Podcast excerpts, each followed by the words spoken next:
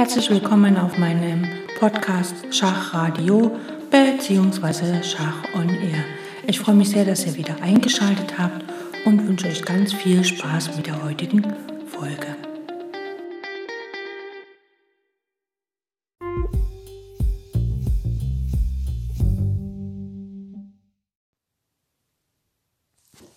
Heute kommen wir nun zum fünften Kapitel aus dem Buch Mein System von Aaron Nimsewitsch und da geht es um den Abtausch.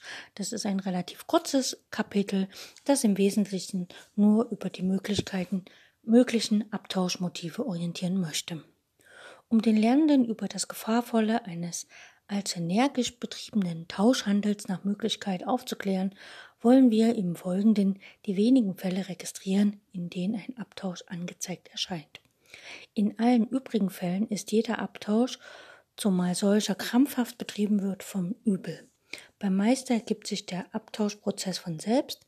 Man besetze Linien oder sichere sich die Herrschaft über einzelne strategisch wichtige Punkte und die wünschenswert erscheinende Abtauschmöglichkeit wird einem wie eine reife Frucht in den Schoß fallen.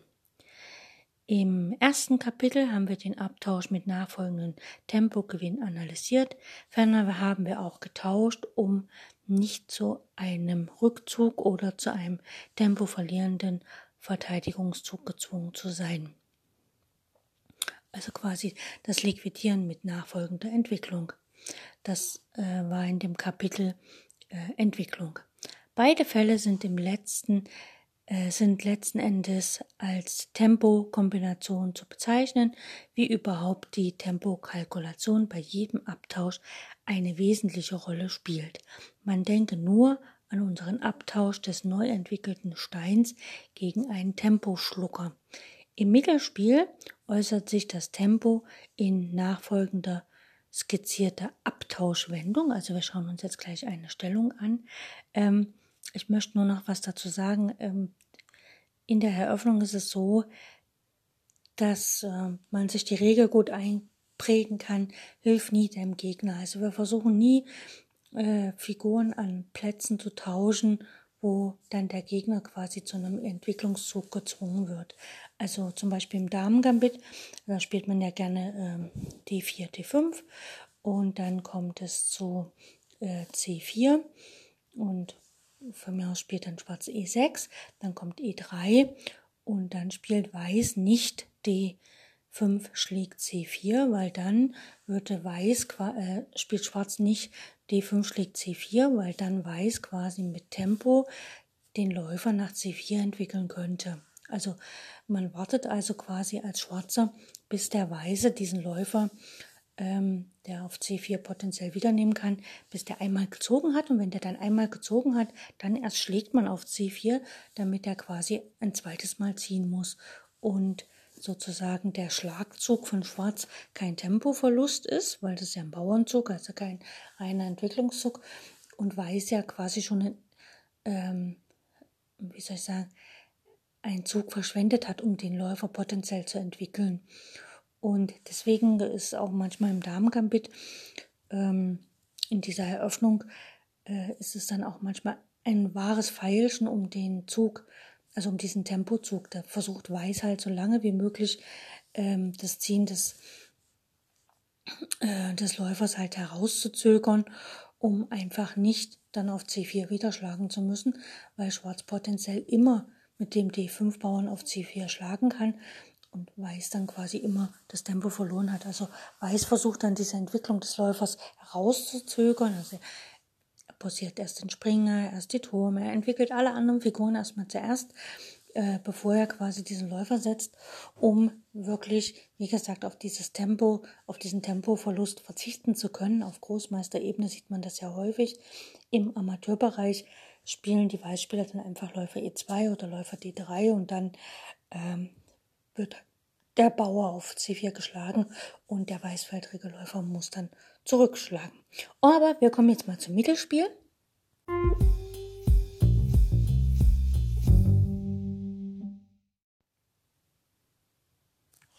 Ähm, wir tauschen um eine Linie ohne Zeitverlust zu besetzen bzw. zu öffnen. Das ist so der erste Fakt, warum wir tauschen im Mittelspiel.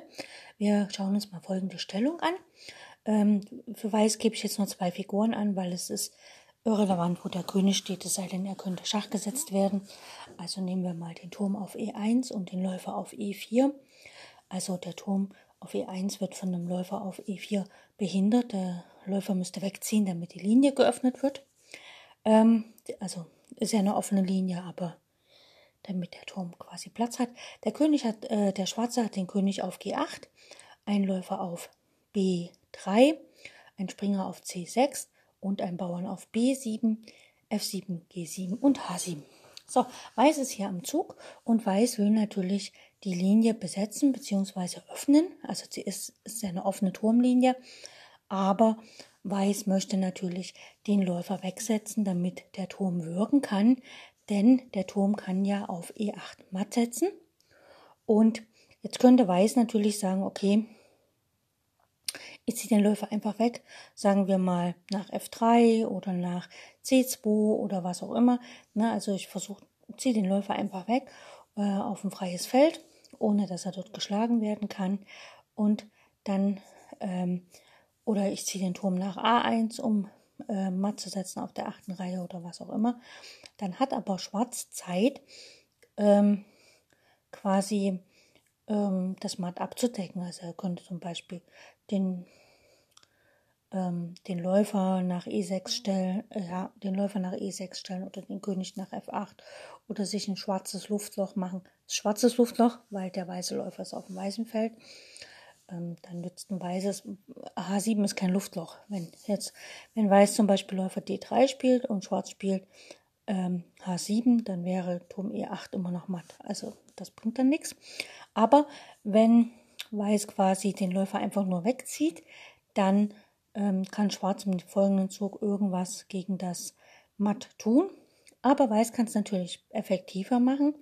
Er kann auch ähm, auf C6 den Springer schlagen mit dem Läufer. Der Läufer macht quasi Platz für den Turm, der dann auf E8 matt setzen zu droht. Und wenn jetzt Schwarz natürlich auf C6 wieder schlägt, also quasi den Abtausch annimmt, dann wäre natürlich äh, matt auf E8. Das heißt also, ähm,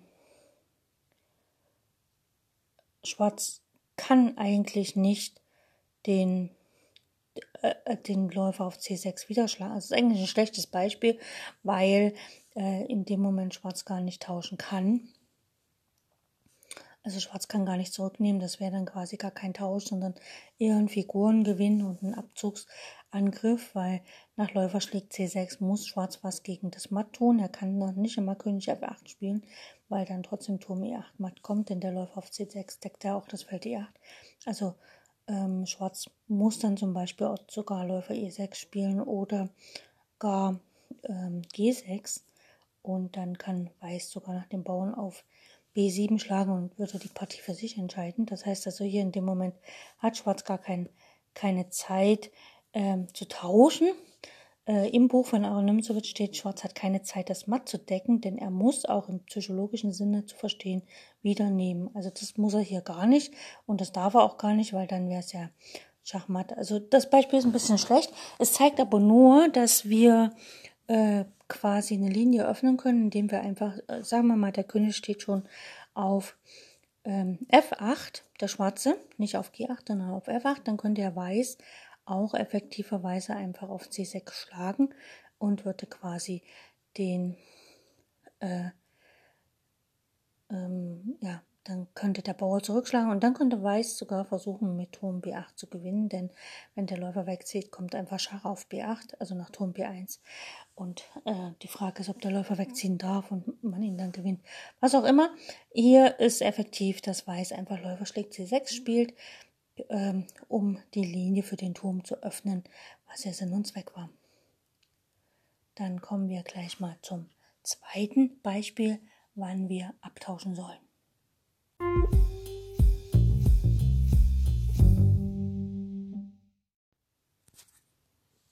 Wir tauschen auch, wenn wir ein äh, Verteidiger quasi durch den Abtausch vernichten. Also stellen wir uns mal vor, ein Springer deckt einen Bauern und äh, dann können wir den Springer schlagen. Also und, äh, wir haben den Springer angegriffen und wir haben auch den Bauern angegriffen. Dann können wir den Springer schlagen.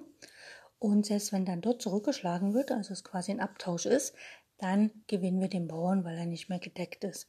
Also wir vernichten ihn also, weil wir ihn, den, diese Figur als Verteidiger anerkennen.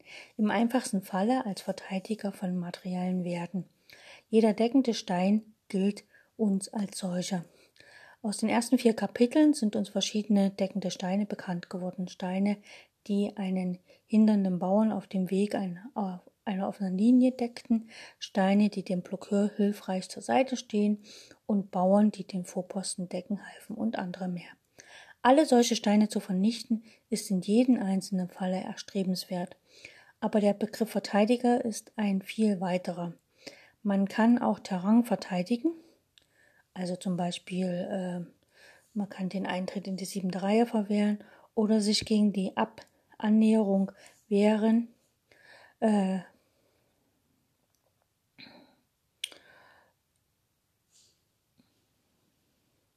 ähnlich ähm, verhält es sich natürlich auch auf bei einem zentral platzierten Blockeur. Und da schauen wir uns mal folgende Stellung an. Ähm, wir haben äh, vier weiße Bauern, sagen wir mal, auf E3, F3, G3, H3 und einen Springer auf D4. Und wir haben äh, bei Schwarz haben wir den Läufer auf E7, einen Bauern auf D5 und drei Bauern noch auf F7, G7, H7. Und dank seines Angriffsradius deckt und sichert ähm, dieser Springer ein breites Terrain. Auch dieser Springer D4 wäre demnach als Verteidiger in unserem Sinne aufzufassen und die Regel lautet, jedem Verteidiger im engeren oder weiteren Sinne gelte deine Vernichtungswut. Und ähm, quasi äh, hier in diesem Bild, also in dieser Stellung, wird er halt schwarz danach streben, den Springer auf D4 einfach zu tauschen, weil er ist ja eine Blockadefigur. Und es wird dann natürlich auch hier dazu führen, dass die gesunde Bauerstruktur des Weißen, also er hat ja eine Bauerninsel, Schwarz hat zwei Bauerninsel, dass die in dem Moment ruiniert wird. Und das ist auch noch so ein Fakt. Wir, also ich weiß nicht, ob das jetzt noch später kommt, aber wir tauschen einfach auch, wenn wir die Bauernstruktur des Gegners ruinieren können. Schauen wir uns hier mal Folgendes an. Wir haben hier folgende Stellung, also ähm, wer es blind macht, kann es gerne blind machen. Ähm, wir bauen mal eine Stellung auf und zwar der weiße König steht auf H1, ein weißer Turm auf E1 und noch ein zweiter weißer Turm auf E2, ein Läufer auf C1 und ein Springer auf H3. Dann hat Weiß noch ein paar Bauern, ein auf A3, B2, E4, F3, G2. Das sind die weißen Figuren. Und Schwarz hat ein König auf G8, ein Turm auf B3, ein Turm auf C8, ein Schwarzwaldregenläufer auf B8, ein Springer auf H2 und noch ein paar Bauern, äh, nur fünf, also Schwarz hat quasi einen Bauern schon weniger, ein auf C6, D5 und F7, G7 und H6 vor dem König. So, hier ist Weiß am Zug und Weiß möchte natürlich die D-Linie öffnen das heißt also, äh, hier im Diagramm, also in diesem Bild, gewinnt Weiß durch eine Abtauschserie. Hier treten Abtauschzüge beider Sorten vereint auf. Ein Blick auf die Stellung zeigt uns den verirrten Läuf also den verirrten Springer auf H2 und dessen Verteidiger auf P8. Also wir versuchen eigentlich jetzt äh, durch geschicktes Tauschen ähm, quasi äh, die und Material zu gewinnen. Also fangen wir an. Wir tauschen erstmal auf D5 den Bauern, also E schlägt D5. Das ist quasi ein linienöffnender Abtausch ohne Zeitverlust. Ja, also wir tauschen hier und ähm, gewinnen natürlich äh, die offene Linie. Jetzt spielt Schwarz schlägt C, äh, C schlägt D5, ist klar. Und jetzt machen wir mit Turm E8 äh, streben wir den Tausch eines Turmpaars an. Also wir versuchen, dass der Turm von C8, äh, dass wir den tauschen können. Ne? Also der Turm C8 ist ja der Verteidiger der achten Reihe und den wollen wir natürlich vernichten. Äh, der Turm schlägt auf E8 und wir schlagen auf E8 nochmal mit unserem Turm von E1 und bieten wieder Schach. Jetzt muss der König weggehen. Klar. Also König H7. Und jetzt können wir auf B8 schlagen. Turm schlägt B8. Das heißt also, wir geben eigentlich eine Qualität, denn der Turm von B3 kann ja wieder schlagen.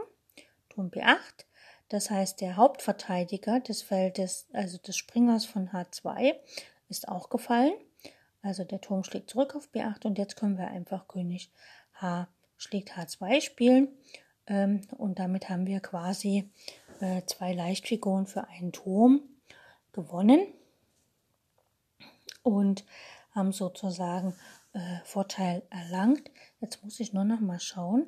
Ich hatte am Anfang das Gefühl, ach nein, Weiß hat fünf Bauern, Schwarz hat auch fünf Bauern. Also äh, Weiß hat nicht einen Bauern mehr. Das sah nur so aus. Okay, ne, also hier hat ähm, quasi Schwarz, äh, Weiß durch Abtauschaktion äh, ähm, quasi in, taktisch gewonnen, denn der Springer auf H2 ist ja nur vom Läufer auf B8 gedeckt und durch geschicktes Abtauschen wird der Läufer erstmal entfernt, der Verteidiger von dem Springer, und dann kann der Springer geschlagen werden.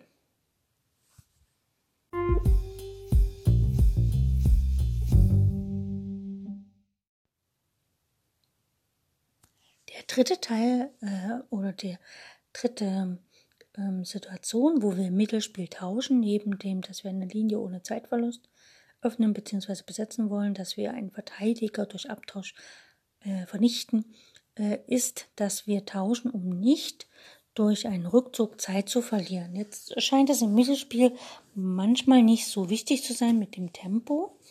Ähm, es handelt sich hierbei zumeist um einen angegriffenen Stein, äh, der vor die Wahl gestellt ist, ihn unter Zeitverlust zurückzuziehen oder halt ähm, oder ihn gegen einen feindlichen Stein zu tauschen. Und dann wählen wir aber letzteres, insbesondere tun wir dies aber dann, wenn wir das durch den unterbliebenen Rückzug gesparte Tempo sehr nutzbringend verwenden können. Die Tempofrage muss also irgendwie tatsächlich aktuell sein. Und wir schauen uns mal hier ein Beispiel an. Weiß hat den König auf B1, den Turm auf B3, ein Springer auf D2 und ein Bauer auf F3. Schwarz hingegen hat den König auf H8, ein Läufer auf F6, ein Springer auf B6, ein Bauern auf A7 und ein Bauern auf A5. So, Weiß ist hier am Zug und spielt Springer E4. Er greift quasi den Läufer auf F6 an. Er möchte halt Raum erobern, hat ja eine Qualität mehr, hat allerdings einen Bauern weniger. Das heißt, man weiß ja nie, wie die Partie endet. Und Schwarz spielt einfach A4. Er vollzieht also einen Gegenangriff. So, jetzt könnte man natürlich sagen, okay, ich ziehe meinen Turm weg, ne, stelle den zum Beispiel nach D3 oder gar nach, sagen wir mal, nach ähm, B5, um einfach dann nach A5 zu schwenken und dann kann ich eventuell einen Bauern gewinnen.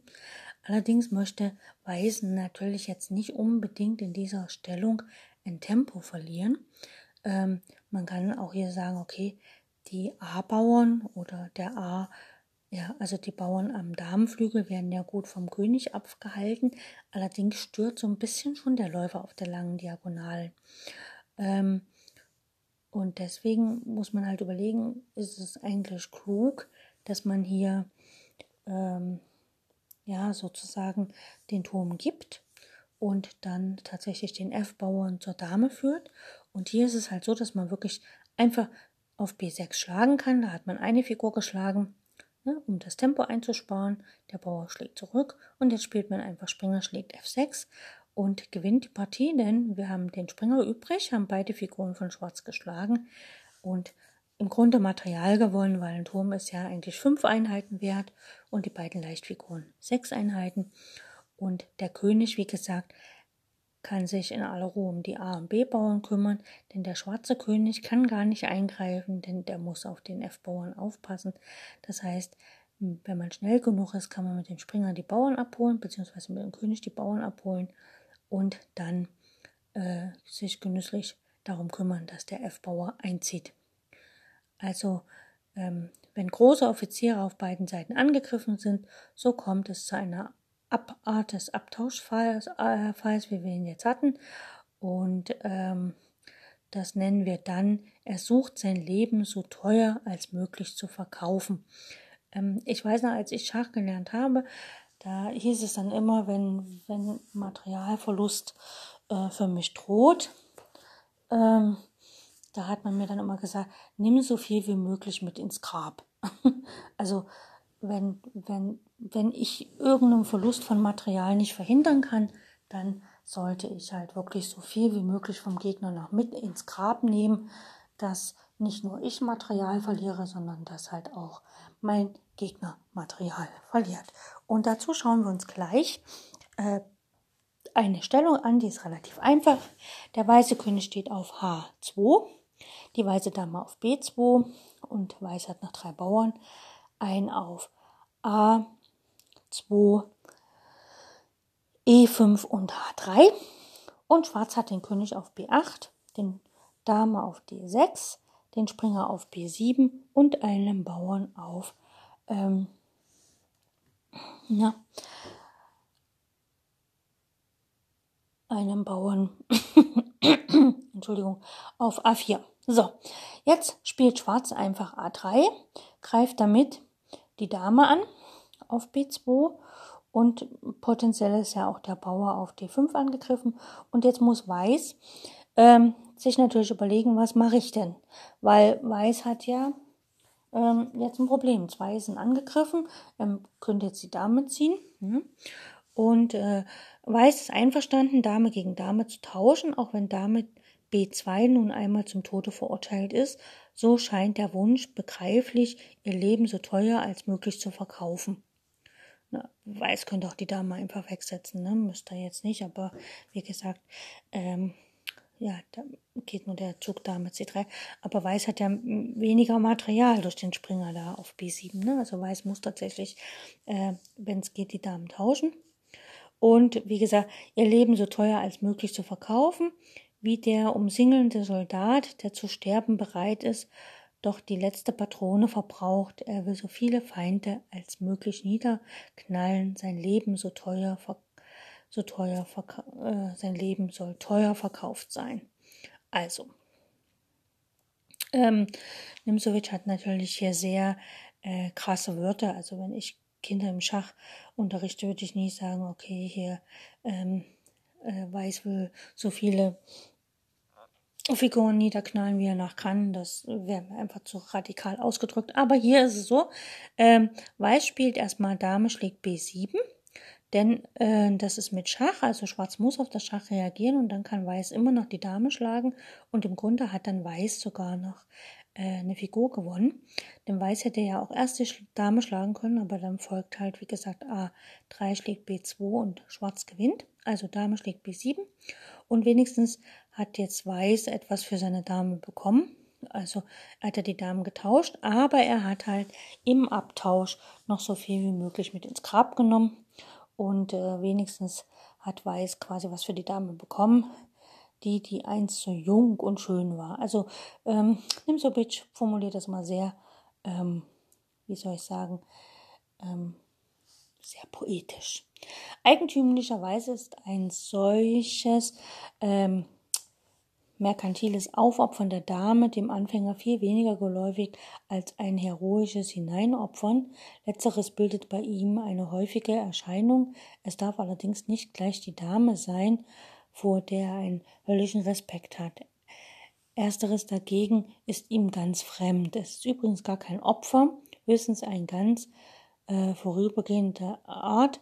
Und vielleicht liegt gerade in dieser Verquickung des Opferns mit nüchternem Material, Erhaltungstendenz, die psychologische Schwierigkeit begründet, die der Anfänger zu erliegen pflegt. Also meistens ist es so, dass hier in dieser Stellung, also wenn man diese Stellung mal hier Kindern gibt, dann wollen die Kinder gar nicht äh, die Dame auf B7 abgeben gegen den Springer, weil sie noch nicht verstanden haben, dass sie quasi Einzug nur eine Dame weniger haben, weil sie sind halt der Meinung, ich muss meine Dame behalten, ne? nur mit der Dame kann ich gewinnen und sie verstehen gar nicht, dass wenn sie jetzt den Springer rausnehmen, der König nimmt wieder und sie nehmen die feindliche Dame, dass quasi beide Parteien keine Dame mehr haben. Sie sehen, also viele Kinder und auch viele Anfänger sehen dann nur, ich habe keine Dame, ich habe nicht mehr meine stärkste Waffe auf dem Schachbrett.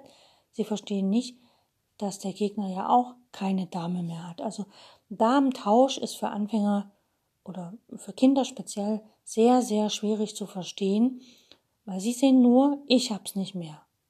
Dass der andere es auch nicht mehr hat, das verstehen sie dann nicht. Das ist wie, wenn, wenn zwei Kinder ein Fahrrad haben und man entscheidet, okay, jetzt nehmen wir beiden Kindern das Fahrrad weg, dann schreit der am lautesten, dem zuerst das Fahrrad weggenommen wird. Weil er nicht versteht, wenn dem zweiten Kind das Fahrrad auch noch weggenommen wird, dann müssen beide laufen. Das versteht er nicht.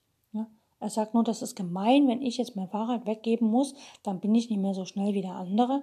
Dass der andere aber dann, weil sein Fahrrad auch wegkommt, auch langsam ist, das, das ist in denen ihren Verständnis noch nicht drin. Also dieses wie du mir, so ich dir Prinzip, das verstehen sie im Sinne bei der Dame noch nicht.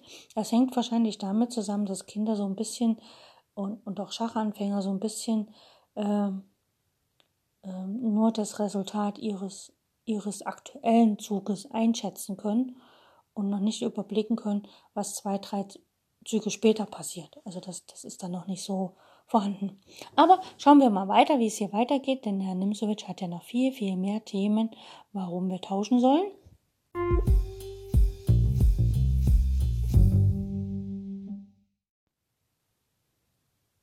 So, Punkt 4 geht darauf ein, wie und wo der Abtausch vor sich zu gehen pflegt. Also zum Beispiel bei Raummangel, ähm, dann müssten wir eigentlich ganz detailliert darauf eingehen, aber wir wollen das nur alle, äh, in aller Kürze hier machen. Zumindest hat es Aaron Numsovic in seinem Kapitel nur in aller Kürze gemacht. Also er hat in aller Kürze darauf hingewiesen, dass erstens die Verteidigung für den an Material überlegenen Partner wünschenswert ist. Daraus ergibt sich, dass der Abtausch als Waffe benutzt werden kann, um den Gegner aus starken Stellungen zu verdrängen. Und zweitens, wenn zwei dasselbe wollen, kommt es zu einem Konflikt. Dieser Konflikt nimmt im Schach die Form einer Abtauschschlacht an. Schauen wir uns folgende Stellung an. Wir haben hier äh, den Turm, also die Könige seien mal außen vor. Wir haben einen Turm auf Weiß, einen Turm auf E1, ein Läufer auf C2, ein Springer auf D4, äh, E4 und ein Bauern auf F3, G2, H2. Und Schwarz hat den Turm auf F8, den Läufer auf G6, den Springer auf F6 und einen Bauern auf E5, G7 und H7. So, das sind die Stellungen. Und wir wollen hier, ähm, ne, zum Beispiel, also hier, das ist jetzt die Stellung. Äh, es gibt natürlich noch viele andere Figuren auf dem Brett. Sagen wir mal, der Darmflügel ist noch gefüllt aber alles hat nicht so richtig, also das ist jetzt hier so ein bisschen die Kernstellung. Und hier ist der Schlüsselpunkt der Punkt E4, ne, da steht ja von, ähm, von Weiß der Springer. Und Weiß hat diesen Punkt schon mit drei Figuren gedeckt, also Weiß deckt und überdeckt gleichzeitig diesen Punkt nach Möglichkeit, also er versucht tatsächlich, dass er Schwarz daran hindert, dass der seinen Bauern nach E4 schieben kann und Schwarz will natürlich in diesem Punkt säubern, da eine Figur auf E4 ihn äh, geniert, also, also durch den Angriffsradius und schließlich kommt es zu einem großen Blutvergießen auf E4, schreibt halt Nimsovic. Also Nimsovic sagt halt, dass hier letztlich ähm, es auf dem Punkt E4 zu einer großen Abtauschschlacht kommt.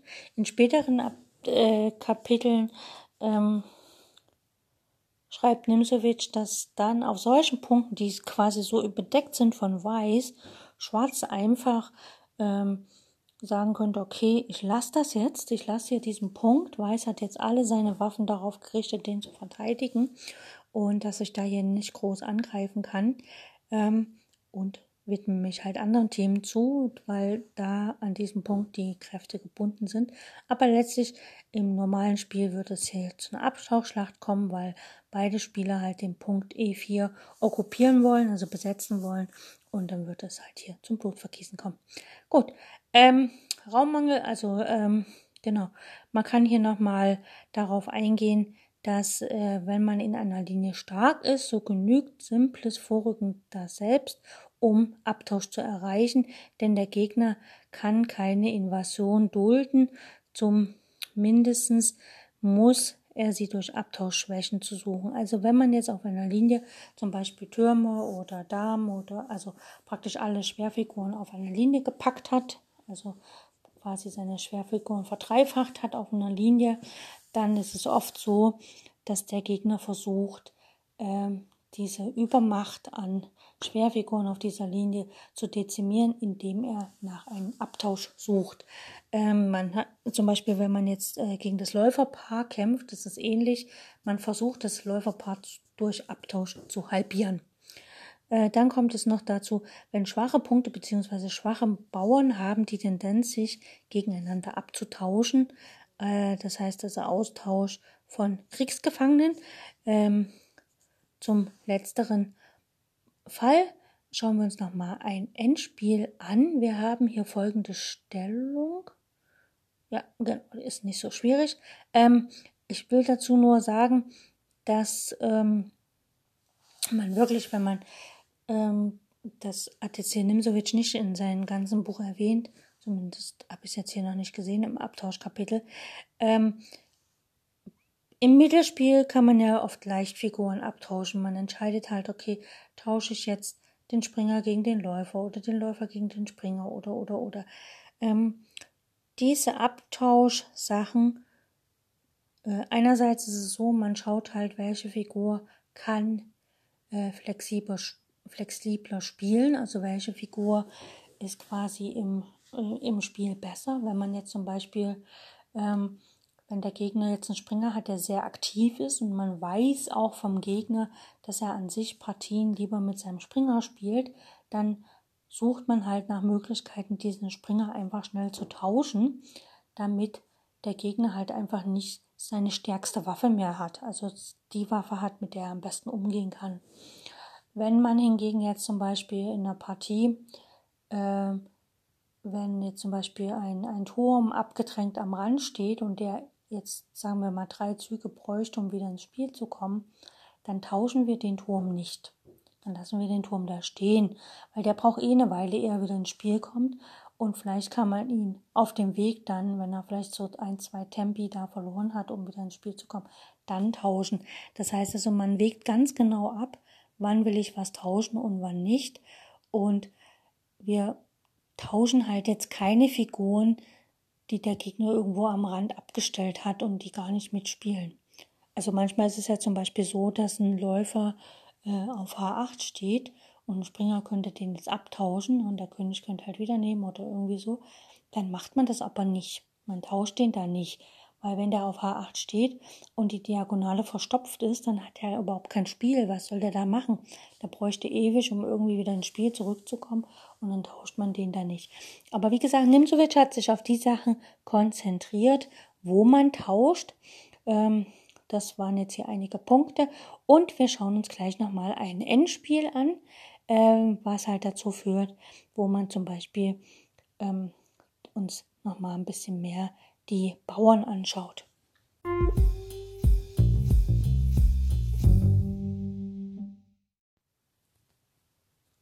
Wir haben hier eine Stellung aus der Partie äh, Ossip Bernstein gegen Julius Perlis ähm, vom Internationalen Schachkongress ähm, in St. Petersburg gespielt im Jahre 1909. Und zwar Weiß hat gerade König G3 gespielt also der König steht auf G3, die Dame auf E4, der Turm auf D3. Es gibt einen Bauern auf A2, B2, D5, H2, äh, G2 und H3. Das ist die weiße Stellung. Schwarz hat den König auf G8 und die Schwerfiguren auf der D-Linie, nämlich die Dame auf D6 und den Turm auf D8. Und ein Doppelbauern auf der B-Linie, ein auf B4 und ein auf B7 sowie ein Bauern auf E5 und ein Bauern auf G7 und H6.